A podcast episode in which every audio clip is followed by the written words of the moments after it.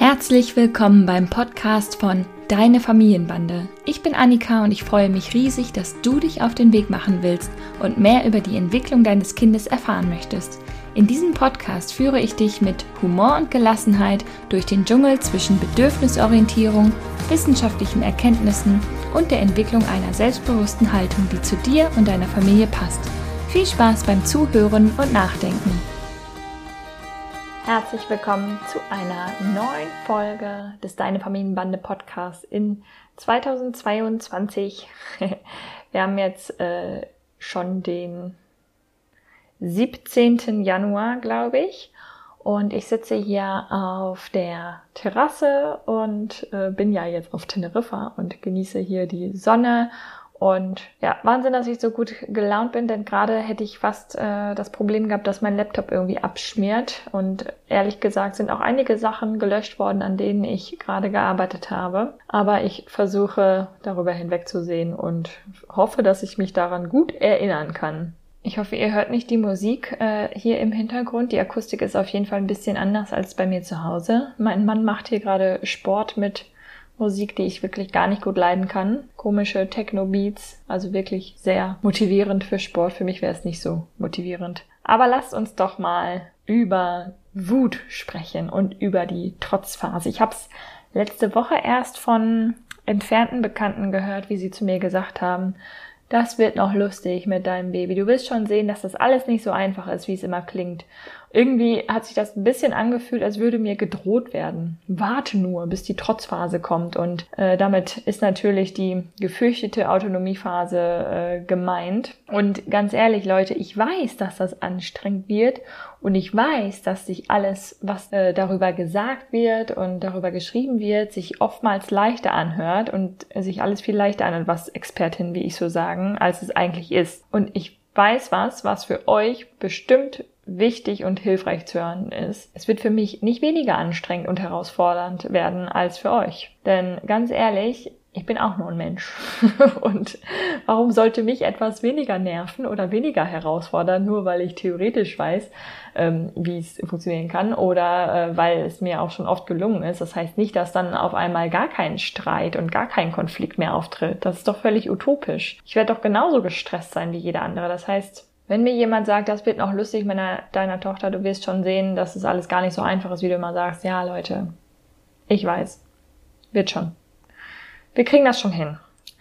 Aber lasst uns mal in dieser Folge darüber sprechen, warum diese Trotzphase eigentlich so anstrengend für alle Beteiligten ist und was denn eigentlich in der Autonomieentwicklung deines Kindes passiert. Und wir sprechen einmal darüber, was dir hilft, um durch diese anstrengende Zeit zu kommen und warum Kleinkinder eigentlich Grenzen austesten.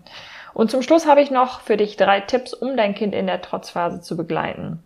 Denn die Autonomieentwicklung eines Kleinkinds ist eine Riesenaufgabe für das Kind selbst und für uns alle anderen, die das begleiten, ebenfalls.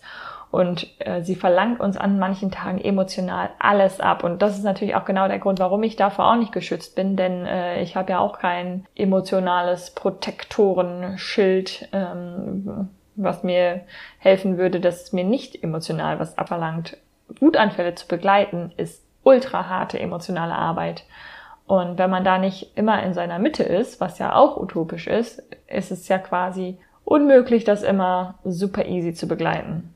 Aber diese Autonomiephase ist auch echt eine der wichtigsten Entwicklungsphasen eines Menschen, denn in deinem Kind wächst der Wunsch, als eigenständiger Mensch gesehen und behandelt zu werden. Und genau das fordert es nun mehr und mehr ein.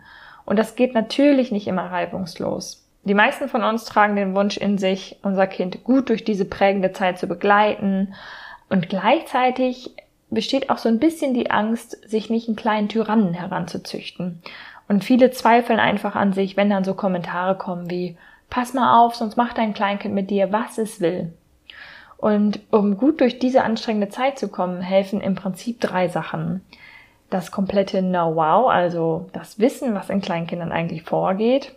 Ich habe jetzt zwar komplett gesagt, aber keine Sorge, du musst nicht 38.000 Ratgeber lesen, aber so ein bisschen das Grobe äh, verstanden zu haben, was eigentlich im Gehirn los ist, hilft ungemein.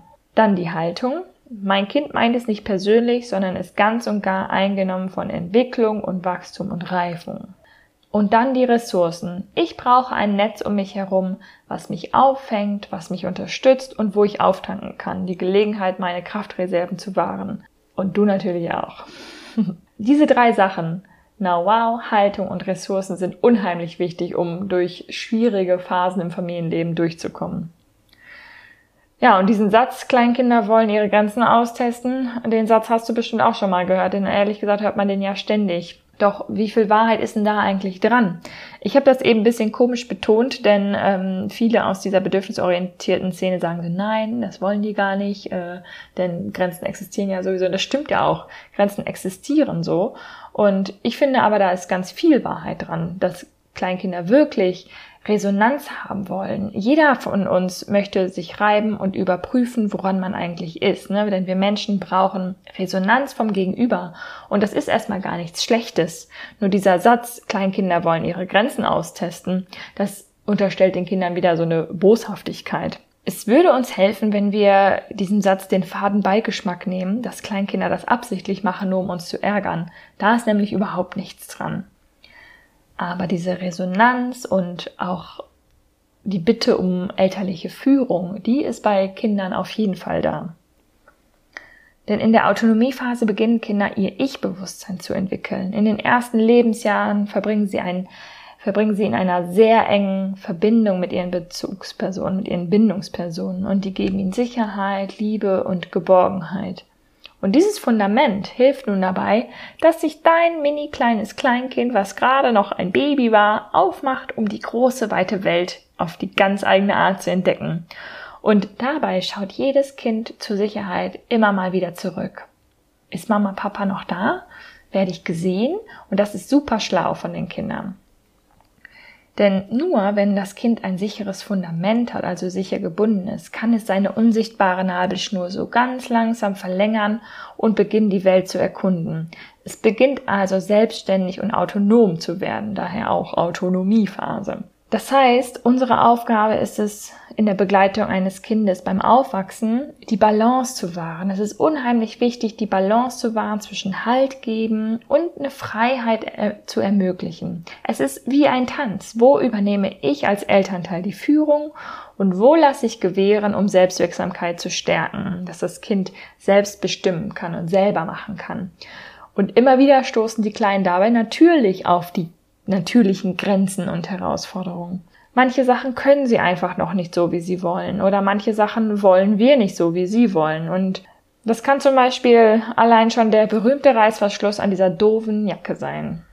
Manche Dinge sind einfach unveränderlich und schmerzen ganz besonders. Der Keks ist zerbrochen, das Glas von der falschen Seite eingefüllt, der Löffel hat die falsche Farbe oder du hast das Käsebrot durchgeschnitten, obwohl du das nicht solltest. Und auch wenn uns Erwachsenen vieles erstmal belanglos vorkommt, bei Kleinkindern kann das richtigen Weltschmerz auslösen und der ist real und den müssen wir ernst nehmen.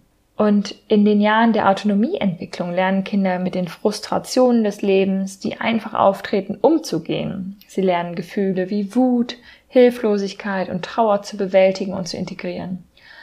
Mein Wunsch ist es, dass wir uns alle immer wieder vor Augen führen, welch riesiger Berg an Entwicklungsaufgaben sich da vor unserem Kind auftürmt und dass große Gefühle wie Wut, Trauer und Zorn nicht so einfach zu fühlen und zu bewältigen sind. Denn dafür brauchen sie uns als Begleiter und wir helfen ihnen durch diesen Sturm, durch diesen Gefühlssturm hindurch und wir geben ihnen Worte dafür. Das führt mich doch gleich schon zu einem wichtigen Punkt. Wir Erwachsenen, wir Mamas und Papas tragen die Verantwortung für die Qualität unserer Beziehung mit unserem Kind. Nicht unser Kind. Wir sind die Erwachsenen. Damit will ich nicht sagen, dass wir nicht genervt sein dürfen, dass wir es nicht anstrengend finden dürfen, dass wir nicht wütend oder traurig darüber sein dürfen, dass es manchmal so blöde ist. Aber naja, wir haben einen kleinen Vorsprung an Entwicklung und Erfahrung und damit haben wir die Aufgabe, das Verhalten unseres Kindes halt nicht persönlich zu nehmen, einfach da zu sein. Das ist, wieder sind wir an dem Punkt, manchmal leichter gesagt als getan. Das muss man ein bisschen üben und es gelingt nicht immer gleich gut. Falls du dich jetzt fragst, wie das konkret gehen soll, habe ich dir meine drei wichtigsten Tipps mitgebracht. Tipp 1. Atme und schließ kurz die Augen, tritt innerlich einen Schritt zurück. Dein Kind schreit gerade vielleicht sowieso. Das heißt, bevor du jetzt mitschreist, weil du so wütend bist, tritt innerlich einen Schritt zurück. Du kannst dein Kind aktiv dabei unterstützen, starke Emotionen zu bewältigen, aber dafür brauchst du natürlich selbst die innere Ruhe und Kraft, um gelassen darauf zu reagieren. Mach dir bewusst, dass die Wutanfälle einen guten Grund haben, dass du das jetzt nicht persönlich nimmst. Du kannst zum Beispiel deinem Kind helfen, wenn du mit einer tiefen und beruhigenden Stimme darauf reagierst. Das überträgt sich auf dein Kind und auf die körperlichen Reaktionen. Ich weiß, du bist wütend. Ich bin für dich da, wenn du mich brauchst. Und da kommen wir auch gleich schon zu Tipp 2. Gib deinem Kind Worte für die Situation. Benenn die Gefühle deines Kindes und leiste so einen wichtigen Beitrag zur emotionalen Entwicklung. Das Kind lernt seine Gefühle kennen und kann sie besser einordnen du wolltest es eigentlich so oder so haben. Dein Kind fühlt sich dann gesehen, ne? es erfährt Erleichterung, weil es auch auf langfristige Sicht besser sagen kann, was los ist und weil es merkt so, boah, diese Person, die mir super wichtig ist, Mama oder Papa hat verstanden, worum es mir geht. Du wolltest eigentlich das ganze Käsebrot haben, jetzt habe ich es schon durchgeschnitten, deshalb bist du traurig, weil wir jetzt, weil das Brot jetzt durchgeschnitten ist. Nicht alle Kinder wollen so eine verbale Begleitung. Ähm, da muss man gucken, was das eigene Kind braucht. Tipp 3. Lass dein Kind mitentscheiden. Du bist die Person, die den Rahmen festlegt und euch durch den Alltag steuert. Trotzdem ist es sinnvoll, deinem Kind auch eigene Entscheidungsgewalt zuzugestehen. Überleg dir, was dein Kind entscheiden darf und gib zum Beispiel zwei Dinge zur Auswahl. Du steckst den Rahmen, denn zu viel Auswahl überfordert auch. Trotzdem fühlt sich dein Kind innerlich wirklich stark, wenn es etwas mitentscheiden darf. Also, wie gesagt, ich freue mich schon, wenn dein Kind in dieser Phase sein wird. Nicht. Nein, ich finde es natürlich super wichtig, das sage ich hier ja auch die ganze Zeit. Trotzdem weiß ich, dass es herausfordernd sein wird. Genauso wie für jeden von euch auch. Doch ich werde weiter an mir arbeiten und versuchen da auch meine Kraftreserven im Blick zu haben, um das Baby, was dann kein Baby mehr sein wird, entspannt begleiten zu können. Wenn du das auch lernen möchtest und wenn du möchtest, dass du dein Kind bei Wutanfällen entspannt begleiten kannst und deinen Blick wieder liebevoll auf dein Kind richten möchtest, dann schreib dich doch auf die Warteliste für meinen Kurs. Die ist nämlich jetzt wieder geöffnet. Und sicher dir damit auch ein exklusives Geschenk nur für Wartelistenmitglieder. Der Link dazu ist in den Show Notes. Mein Kurs heißt übrigens Kleine Menschen mit großen Gefühlen, Gefühlsstürme gemeinsam meistern und bereitet dich optimal auf diese Herausforderung in der Trotzphase vor. Und das Beste daran ist, dass du da mit anderen Eltern, denen es ganz genauso geht, im Austausch sein wirst. Also, ich freue mich, wenn du dabei bist und damit verabschiede ich mich jetzt und schaue mir noch hier den Sonnenuntergang an und wir hören uns nächste Woche wieder. Mach's gut, deine Annika. Das war die heutige Folge des Deine Familienbande Podcasts. Ich freue mich sehr, dass du eingeschaltet und zugehört hast und hoffentlich auch ein bisschen mitgedacht hast und ganz viele neue hilfreiche Impulse für dein Familienleben mitnehmen konntest. Wir sehen oder hören uns besser gesagt in der nächsten Folge vom Deine Familienbande Podcast. Mach's gut.